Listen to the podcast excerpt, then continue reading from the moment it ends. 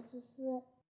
开学第一天，三个月的乡村时活生活像梦一样过去了。今天又是一个新学年的开始，我该上三年级了。早晨，母亲送到我去学校，我心里还回忆着味着乡村，总觉得学校没有意思。但一想到学校里许多勇敢的同学，我又兴奋起来。街面上到处都是学生，老同学们总是愉快的拥抱，家长们脸上也堆满了笑容，热情的打招呼，互相谈论着自己的孩子。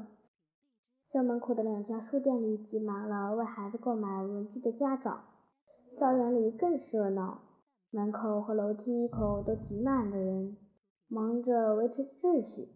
老师和工友也被挤到了一边。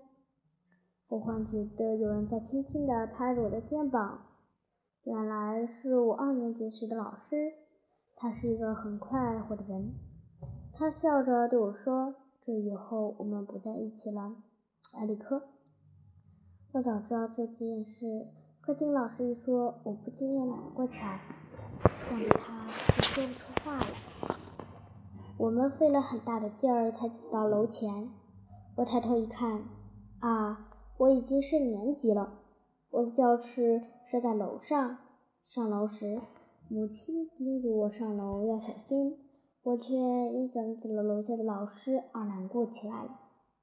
走进教室，我看到许多陌生的同学，熟悉的面孔只有十几张，像这夏天里玩耍过的山林和小溪。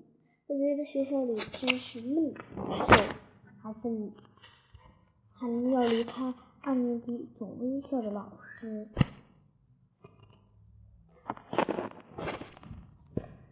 我们的老师叫波尔巴尼，个子很高，没有胡须，长长的头发已经花白，他脸上一丝笑容都没有，说话声音很大，眼睛直盯着我们，好像要看透我们的心里的想法。这才是第一天，以后还有九个多月呢，我心里想着，真是难受极了。一下课，我就飞奔到母亲身边，拉着她手说：“或许……”